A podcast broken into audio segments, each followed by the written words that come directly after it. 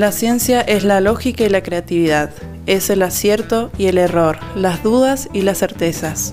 La ciencia es el método y la pasión, es el científico, el docente, el alumno, el laboratorio, la universidad y la sociedad.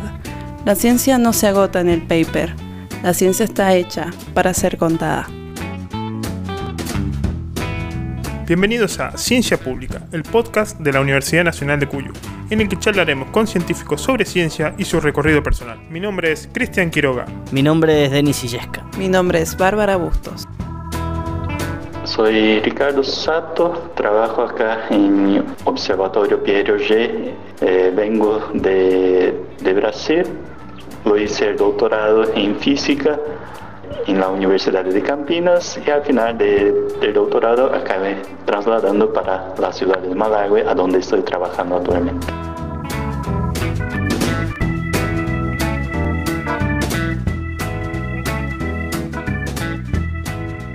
Aquí justamente en la sede de lo que es el Piero Ayer en Malargue, ubicado junto a vos para, para, tener una charla sobre uno de los proyectos más importantes que tiene Argentina en materia de, investigación de ciencia básica y que está relacionado además con, con la ciencia en, el plano internacional, nada más y nada menos. Para empezar, para meternos de a poco en, en lo que es el proyecto en sí, Sabemos que el Piero tiene gran repercusión porque hemos hablado sobre, hemos oído hablar sobre los rayos cósmicos, ¿no? Es como la palabra que resuena dentro del proyecto. Y queríamos empezar sabiendo justamente qué son los rayos cósmicos. Bien, si voy a hablar científicamente, con detalle, detalle, uno puede decir, bueno, tampoco los científicos saben exactamente lo que son, ¿no? Ahora, es medio que decir, a, a, la persona que vos lo ve a frente, ¿sabes si es realmente la persona que vos imagina que sea?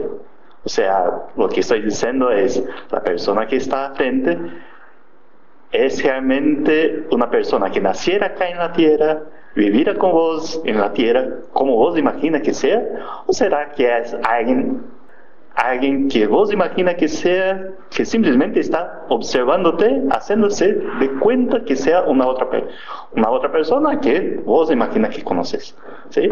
Más o menos el rayo cósmico es así también, ¿no? Lo que nosotros podemos decir es, decir, lo que es a través de sus características, ¿sí? Y de las características que nosotros observamos haciendo otros experimentos, tenemos una idea de que estas partículas son aparentemente partículas comunes y, comunes y corrientes que tenemos acá en la Tierra, ¿sí? o sea, los átomos o núcleos atómicos, que la diferencia que tiene es que tiene mucha energía. Y por tener esta mucha energía es que generan ciertos efectos en la atmósfera o en la materia en general. ¿Qué tipo de partículas estamos hablando específicamente? La gran mayoría aparentemente son núcleos atómicos. Un núcleo de hidrógeno, helio, carbono, oxígeno. Bueno, prácticamente toda la tabla periódica, ¿no? Y por ahí, si empezamos a ver un poco más de detalle, no es que solamente existen núcleos atómicos, pero también eh, eh, los electrones o también rayos gamma y algunas otras partículas. Bueno, la otra palabra que aparece es cósmicos, ¿no? Rayos cósmicos. Eh, ¿Se sabe de dónde vienen? ¿Qué, ¿Qué, significa esto que son cósmicos? ¿Vienen desde, desde, el exterior? ¿Se sabe precisamente de dónde vienen? Bien, eh, el rayo cósmico, el nombre por lo menos, vino de un término un poco más, un poco histórico, en sentido que eh, inicialmente imaginaban que eran radiaciones, en términos que eran más parecidos como un rayo X o un rayo gamma, ¿sí? que es básicamente una, como si fuese la luz con energía mucho mucho más grande. Básicamente es esta la característica que uno imaginaba eh, eh, al principio. Y ahí, con el tiempo, empezaron a perceber que muchas de estas, de lo que ellos llamaban de radiaciones, aparentemente er, ya era más como partículas, pero esto fue mucho después. Pero como no sabían de dónde venían estas radiaciones o de dónde venían esta partícula que ellos, partícula o lo que sea que ellos estaban observando, venían de afuera de la Tierra, pero no sabían de dónde exactamente. Sabían, tenían una ah, idea que una, una, buena parte no eran provenientes del Sol. Entonces, la gente empezó a nombrar estas partículas como siendo radiación cósmica, que viene del cosmos. No se sabe bien exactamente de dónde y acabó quedando el nombre. Hoy en día, de rayo cósmico, rayo cósmico, todavía no tenemos claro de dónde está viniendo. Imaginamos que su, las fuentes principales son eh, fuentes uh, o objetos astrofísicos que tienen alguna actividad muy importante eh, alrededor de él. Hablaste de, fenómenos astrofísicos que pueden ser como la fuente de, los rayos cósmicos. ¿Hay candidatos principales para señalar cuáles podrían ser esas fuentes, teniendo en cuenta lo que decís, que el rango es muy alto, pero ustedes están buscando los, de altas energías, que me imagino que son los más interesantes en ese sentido? Es muy difícil de saber a dónde están las fuentes. Es una de las preguntas que me comentaron, es, ¿sabemos a dónde están las fuentes? En este observatorio estamos, eh, estamos dedicados a observar los rayos cósmicos de más altas energías, ¿no? estos que, son, que aparecen muy a cada tanto. Por tener mucha energía, la trayectoria que hace es más o menos rectilíneo, o no sé si podemos decir rectilíneo, pero la curvatura que se hace en el campo magnético de la Tierra, de la galaxia y alrededor, cercanía de la galaxia, no cambia tanto, al punto de podemos empezar a tener ciertas características o entender más o menos de dónde aparentemente están viniendo. Y eh, lo que logramos eh, percibir con las observaciones de este observatorio acá es que estos rayos cósmicos más energéticos aparentemente vienen de regiones relativamente cercanas a, a la Vía Láctea, pero de afuera de la Vía Láctea. ¿Y, hay algún candidato de fenómeno astrofísico particular como fuente o, no? Bueno, no, es todavía hay muchos eh, modelos y todo, pero eh, todavía eh, no tenemos claro qué podría llegar a ser. La mayoría imagina que lo que tiene que tener es una actividad muy grande o una característica muy importante en términos de campo magnético o algunas otras características que pueda generar eh, eventos con energías tan elevadas así. Bueno, recién nombraste que los rayos cósmicos vienen viajando, como vos bien decís, por el espacio, probablemente fuera de la Vía Láctea, vengan y llegan hasta la Tierra. Aquí el trabajo de ustedes es detectarlo, pero entre medio se encuentran con la atmósfera, ¿no? Llegan a la Tierra, se encuentran con la atmósfera y cómo interactúan en esa primera barrera que tiene la Tierra los rayos cósmicos que vienen de afuera. Cuando llega a la Tierra o cuando estas partículas encuentran cualquier tipo de materia, acaba generando una interacción eh, fuerte, fuerte creo que principalmente fuerte, y esta interacción acaba eh, deshaciéndose, si es un núcleo compuesto, acaba deshaciendo y formando, eh, o deshaciendo en sus partes, pero también generando otras partículas nuevas. ¿sí? Es distinto de eh, cuando nosotros tomamos una pelota, tiramos a la pared, la pared o la pelota simplesmente rebota, ¿no? Si empezamos a tirar cada vez más fuerte, llega un punto que la pared, la pelota empieza a deshacerse. ¿sí? Pero lo que se espera después de todo esto es que si componemos cada una de las partes de la pelota y de la pared que fue destrozada, podemos recuperar completamente toda la pared y toda la pelota, ¿no? Es este el modelo que tenemos, ¿sí? Ahora, lo que acaba pasando con el rayo cósmico no es que pasa exactamente esto. Además de generar este, digamos, destrozamiento, existen, ah, empieza a aparecer otras partículas nuevas.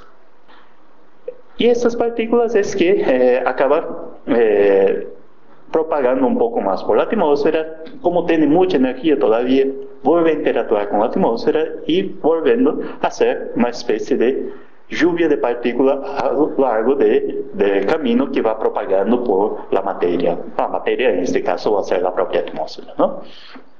Si la energía de, estas, de la partícula original es suficientemente grande, va a tener cantidad de partículas suficientemente grande, mismo a la superficie de la Tierra, al punto de ser observadas tranquilamente eh, con algunos detectores, o sea, un detector Geiger eh, o prácticamente cualquier tipo de detector de radiaciones va a lograr observar estas, eh, algunos efectos de los rayos cósmicos.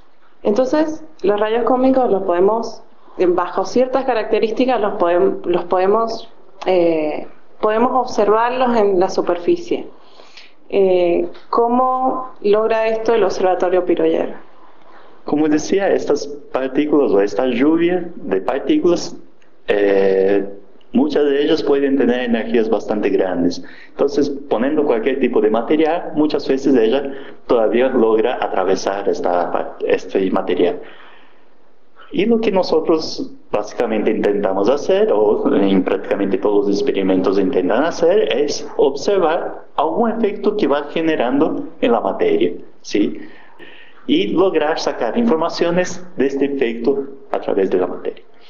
En el caso del observatorio, que nosotros usamos es uno de estos efectos que es cuando la partícula está atravesando eh, un material transparente, transparente por la luz, eh, acaba generando un, efecto llamado Cherenkov, que es un, básicamente una luz azul ultravioleta que eh, acaba propagando por el agua. O sea, la partícula cargada con, eh, con una suficientemente alta, mientras atraviesa el agua, acaba generando luz por efecto Cherenkov. Esta luz rebota por una pared de de un tanque de agua eh, y acaba llegando a algún sensor de luz. ¿sí? Con este pulso eléctrico es que nosotros intentamos eh, sacar todas las informaciones de cuántas partículas realmente atra atraviesa el tanque. ¿sí? Así que con un tanque de agua, que para nosotros es un medio transparente, donde estas partículas interactúan y genera esta luz. Este medio transparente que se utiliza, eh, el agua, ¿tiene alguna característica en particular? Lo que nosotros intentamos hacer es, bueno, sabemos que el agua normalmente acaba quedando turbio y todo más. Eh, y el principal efecto es que si queda turbio, buena parte de la luz acaba siendo absorbida. Entonces, para que este efecto no ocurra, lo que nosotros hacemos es purificar el agua para que no tenga esta, no, no va quedando turbio a lo largo del tiempo. ¿sí? Entonces, eh, el agua en principio podría ser cualquiera, eh, pero nosotros acá, para poder alargar el tiempo de vida de, de estos detectores, simplemente eh, la, la, purificamos para que evite que quede turbio a lo largo del tiempo. Básicamente es esto. Algo que no puede faltar es cuál es el objetivo del Observatorio Piroyer y qué resultados ha obtenido hasta este momento. El objetivo del, del Observatorio Piroyer es Hoy inicialmente estudiar estos rayos cósmicos de más altas energías y pensaban que podríamos llegar a encontrar las fuentes, eh, qué tipo de partículas eran y todo más. A lo largo del tiempo percebemos que eh, localizar las fuentes o decir esta es la fuente o aquella es la fuente parece ser una tarea bastante difícil, ¿sí? mucho más difícil de que uno imaginaba inicialmente. ¿sí? Pero eh, logramos, por ejemplo, eh, decir que estos rayos cósmicos parece que vienen de afuera de la galaxia, cosa que inicialmente eh, no se sabía. Antes de este observatorio se imaginaba que podría, estas partículas podrían ser productos de alguna reacción nueva o un efecto que nosotros no, no logramos observar hasta el momento, eh, posiblemente efectos provenientes de, de, la origen del universo, cosas de ese estilo. Muchas de estas eh, ideas o teorías acabaron siendo medio que descartadas debido a las observaciones de este observatorio acá o con la cantidad de, de los eventos que nosotros logramos observar acá, la mayoría de estos fenómenos medio que fue descartadas o de estas ideas quedando básicamente a las ideas de que rayos cósmicos son generadas por un proceso de aceleración. Bueno, estos son los modelos principales actualmente que nosotros imaginamos que acaba pasando. Por eso la idea de que eh, las fuentes deben tener una actividad muy grande o alguna característica muy particular para que genere eh, eh, partículas con energías tan grandes así. Actualmente eh, estamos intentando mejorar algunas de las características del observatorio para poder entender qué tipo de partículas son. Porque siendo partículas, aunque sean núcleos atómicos, siendo núcleos atómicos, digamos, más livianos como hidrógeno, helio, sería muy distinto de decir que es algo mucho más pesado, no sé, como hierro, silicio, cosas de ese estilo. Y esto nos va a ayudar un poco a entender cuál es, eh, eh, qué curvatura tuvo a lo largo de, de, de su trayectoria desde la fuente hasta acá imaginando así que nos ayudaría mucho en entender a dónde estarían las fuentes. ¿sí? Es este eh, lo que estamos intentando hacer actualmente. Particularmente porque, porque el observatorio se instala en Malargüe y si eh, hay otro observatorio o existen planes de construir observatorios de este estilo en otras partes del mundo. La, la idea original del, de la colaboración o de lo que fue eh, este proyecto Piaget era que eh, sería construido en verdad dos experimentos o dos eh, puntos de observación, uno en hemisferio sur y otro en hemisferio norte. Y como en hemisferio norte ya existían muchos experimentos eh, no de la misma magnitud, pero existían muchos pequeños experimentos de rayos cósmicos un poco dedicados a estas regiones de muy altas energías. Y muchos estaban curiosos en saber, ¿existirá alguna cosa que se puede observar en el hemisferio sur que no podría ser observada en el hemisferio norte? Entonces empezamos a construir acá en el hemisferio sur. Si ponemos justo en un hemisferio sur y otro hemisferio norte, vamos a poder observar de, del polo sur hasta unos 60 grados que no va a llegar hasta Ecuador, o la dirección del Ecuador. El mismo que en, en polo norte, ¿no? Entonces tendría una región del cielo que no podríamos entender bien. Entonces tendríamos que tener algún punto intermedio, no muy al sur, tampoco muy cerca del Ecuador, porque si ponga, ponemos justo el Ecuador, tampoco tenemos la idea de lo que pasa en los polos. Por eso la idea de poner en algo intermedio. Y uno imaginaba que alrededor de 35 grados de latitud estaría bien. Justo, Malawi cae más o menos justo a esta región. Aparte de esto, buscábamos eh, regiones eh, a donde la altitud fuese más o menos a unos 1500 metros de altitud sobre el nivel del mar porque a estas altitudes, para un rayo cósmico más o menos a la vertical, a la energía que queremos observar, eh, tiene una cantidad máxima de partículas eh, en la lluvia, digamos. Otra característica es que eh, necesitamos una región de aire puro. Entonces, juntando que necesitábamos aire puro, 35 grados y que algunas otras características más, encontramos que había algunos pocos puntos en todo el globo de la Tierra. Eh, uno en Australia, África, acá en Argentina, algunos puntos. Así que al final, eh, juntando todas esas características, se encontró que acá era un punto bastante interesante. ¿sí? Así que no fue solamente eh, cuestiones geográficas, bueno, un poco fue cuestión geográfica, un poco político, un poco las características que queríamos observar también. Hablando de, me quedé pensando en cómo se detecta la lluvia de rayos cósmicos, cómo funcionan los detectores de fluorescencia. Entonces, eh, esta lluvia, cuando, eh, como decía, genera, son genera la primera interacción, esta interacción genera un montón de partículas, este montón de partículas genera otras interacciones y así va. Muchas de esas partículas que van eh, propagando son partículas cargadas eléctricamente.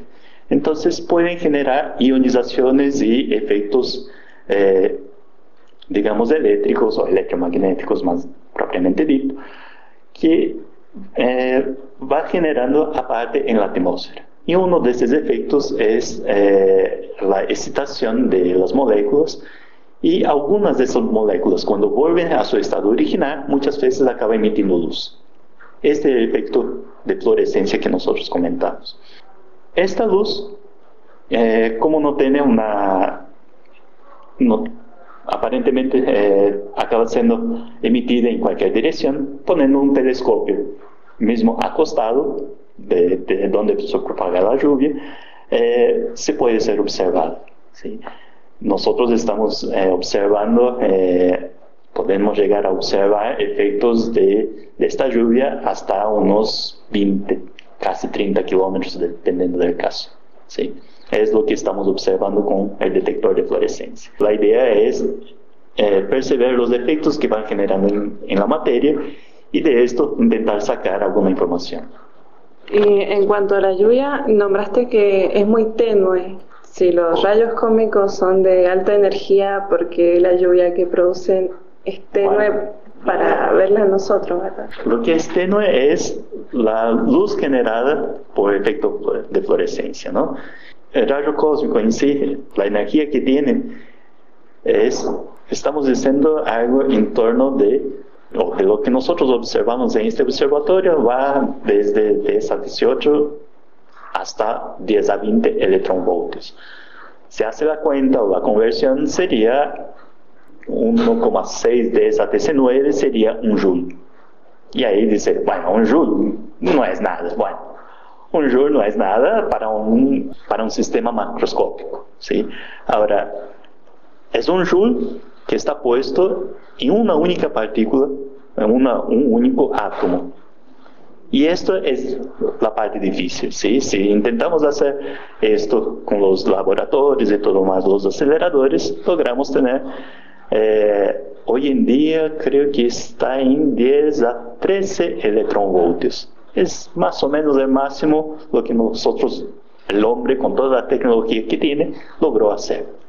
Eh, entonces, lo que estamos observando en verdad es la, esta energía de un joule, más o menos, disipada sobre toda la atmósfera, ¿sí? que es, son algunos kilómetros de distancia, y esto tiene que ser observado a unos 30 kilómetros.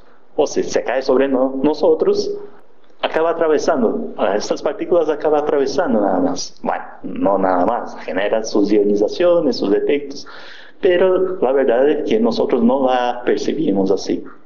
Porque la cantidad que existe, si bien parece ser una, una energía, bueno, es una energía bastante grande, pero la cantidad que existe es muy pequeña. Yo quería preguntarle cómo llegó hasta acá, hasta Malargue, cómo fue que llegó al proyecto Piero Oyer, de dónde viene, cómo ha sido su, su camino hasta llegar hoy, hoy acá al Piero Oyer. Uno cuando empieza a, a observar el mundo, desde chiquito, digamos desde los dos, tres años, tal vez no tanto, pero cinco años tal vez, empieza a ver eh, sus padres, empieza a ver algunas características y acaba eh, teniendo algunas curiosidades particulares. ¿sí? Creo que más o menos empecé por ahí, no decir que sabía que llegaría a Malawi, pero creo que de dónde empecé posiblemente fue cuando empecé a ver eh, los trabajos que hacían mis padres o con lo que estaban trabajando mis padres y esto posiblemente, algunas de estas cosas, acabaran eh, generando algunos intereses particulares o de entender algunas cosas o tener curiosidad y intentar avanzar con esto. Así que... Eh, qué trabajaban sus padres? Mis padres eh, tenían una granja, sí, eh, estaba ahí en una ciudad que se llama Mogi das Cruzes, en São Paulo, Brasil. ¿sí? Así que ellos estaban, tenían esta granja y de alguna manera una granja no, no, vive solamente por tener galpones, gallinas y nada más. Sí, tener galpones, gallinas y tener una maquinaria acá, una maquinaria allá. Y creo que eh, lo que me interesaba o me eh, despertar alguna curiosidad era estas máquinas, cómo estas máquinas andan, cómo era, cómo es adentro, cómo será que está constituido, cómo funciona. Creo que fue algunas de estas curiosidades que a lo largo del tiempo eh, fui un poco que desarrollando, entendiendo un poco más cada una de estas máquinas y después cambiando un poco los intereses. Y ahí es que creo que fue formando la, mis, mis características, digamos. Cuando eh, creo que llegué más o menos a la secundaria, eh, empecé a, a ver básicamente física, un poco antes posiblemente pensaba, me gustaba bastante la matemática, o me iba bien matemática, digamos así, no sé si gustaba, pero me iba bien, ¿sí? Y en la secundaria ya eh, creo que además de ir bien, empecé a interesarme más sobre matemática, lo de física, me parecía interesante. Eh, lo hice un, en la secundaria, acabé haciendo un técnico en mecánica y entonces juntando eh, lo que vi en técnico en mecánica, lo vi, bueno, técnico en mecánica, y es interesante todo, pero tiene algunas características que no me gustó. Así que no gustaría de continuar mi carrera como un técnico en mecánica, pero me gusta mucho la matemática y la física. Eh, ¿Qué me voy a apuntar? Y al final acabé apuntando a física. Entonces, al final de la secundaria, eh, ya me gustaba mucho la matemática, quedaba pensando en un montón de problemas de acá allá, y eh, terminé la secundaria y al final pensando ya medio que, ah, voy a hacer matemática o física. Elegí física porque más me parecía un poco más mi, mi área, no sabía bien si era o no. Así que eh, cuando empecé a hacer física, empecé a trabajar ahí eh, o entender mejor y todo, y fui gustando también, no es que, bueno, no me gustó, no, ha un gustado. Es cierto que era más duro de lo que uno imagina, ¿no? Pero bueno, es una carrera bastante dura, todo. Uno tiene que esforzarse bastante, todo. Y bueno, pero si uno le gusta, normalmente estas dificultades o estas, eh, sí, estas dificultades o este trabajo que tiene que hacer a sí mismo es lo que va compensando eh, su curiosidad o su interés a lo largo del tiempo. Así que eh, acabé haciendo la, el cursado de física, terminando el cursado de física, ya con este interés, bueno, me gustó bastante todo y bueno, quiero posiblemente continuar. En medio de, eh, de este cursado encontré eh, un profesor que decía, bueno, eh, podría estudiar esto acá, esto allá, y este profesor era, dedicaba a física de partículas, básicamente, o física de altas energías. Entonces me fui enterando un poco más sobre esta área de altas energías a lo largo de, de mi grado en física. Terminado mi grado, ah, bueno, es interesante esta área, así que ¿será que tiene algún proyecto interesante? Y este profesor, por acaso, escuchar hablar de este observatorio Pierre Auger y me propuso un estudio, sobre, un estudio particular sobre este detector o cómo podría ser alguna de las características de este detector. Así que empecé a estudiar qué podría ser, qué podría, cómo podría implementar alguna característica interesante para este observatorio. Así que eh, mi maestría y doctorado fue ya directamente en eh, estudios relacionados directamente a la construcción de este observatorio. Y me terminé eh, el doctorado con finalizando la construcción o la producción de una parte de estos elementos de este observatorio. Y ahí, bueno, ¿dónde me voy? Terminado el trabajo, ¿dónde me voy? Y ahí empezaron, mi profesor preguntó a, la gerencia acá en este observatorio y comentaron de, esta, de la gerencia que, mira, existe un puesto que realmente vamos a necesitar una persona eh, que tenga eh, habilidades, ciertas habilidades, y medio que me encajaba a estas habilidades. Y único detalle es que tiene que vivir en Malago. Entonces acabé me trasladando a Malago. Al final logré adaptarme tranquilamente y entonces al final me fui quedando, quedando y estoy acá ya más de 10 años. Ya toma mate, ya come asado, todo, ¿no? Tomar mate no me queda tanto de tomar mate, pero sí hacer un asado, comer asado, sí, esto no hay duda. ¿Y qué es lo que más extraña de Brasil? Creo que son pequeñas características que difieren eh, de, de lo que tenemos acá en Argentina y lo que hay en Brasil tal vez eh, que no tengo, por estar lejos de toda la familia, es un poco más difícil de, eh, de, interactuar con ellos y esto a la larga empieza a hacer alguna pequeña falta, ¿no? Pero esto sería igual para una persona que sale de su propio país, digamos. Pero aparte de esto, eh, tal vez un poco el ambiente es un poco distinto, esta pequeña diferencia te hace no digo deprimido, pero digo que podría uno empezar a sentir un poco de falta de, su origen, digamos. ¿Qué otras actividades realizas además de ser parte del observatorio? Bueno, es difícil de decirlo, ¿no? Es medio que cuando uno tiene un trabajo, ¿cuánto tiempo dedicas a su propia vida y cuánto dedicas al trabajo? un poco lo que intento hacer es caminar un poco, hacer ejercitación como cualquier uno debería hacer todo el tiempo, ¿no? Eh, andar un poco de bicicleta eh, por ahí al final de semana, ir a un bar con los amigos o hacer actividades que creo que cualquier uno acaba haciendo por ahí afuera. La verdad que ha sido muy placentera la charla, Ricardo. Ha sido un gusto poder eh, charlar con vos, conocer cómo funciona el Piero Ayer, también tu historia de vida, eh, en este experimento que realmente tiene importancia a nivel internacional y que esté acá en Maladue, cerquita de donde nosotros estamos, particularmente Bárbara vive acá además, pero cerquita nosotros tenemos la universidad y estudiamos física, es casi un milagro para nosotros, ¿no? Poder tenerlo tan cerca a, un experimento de estas características.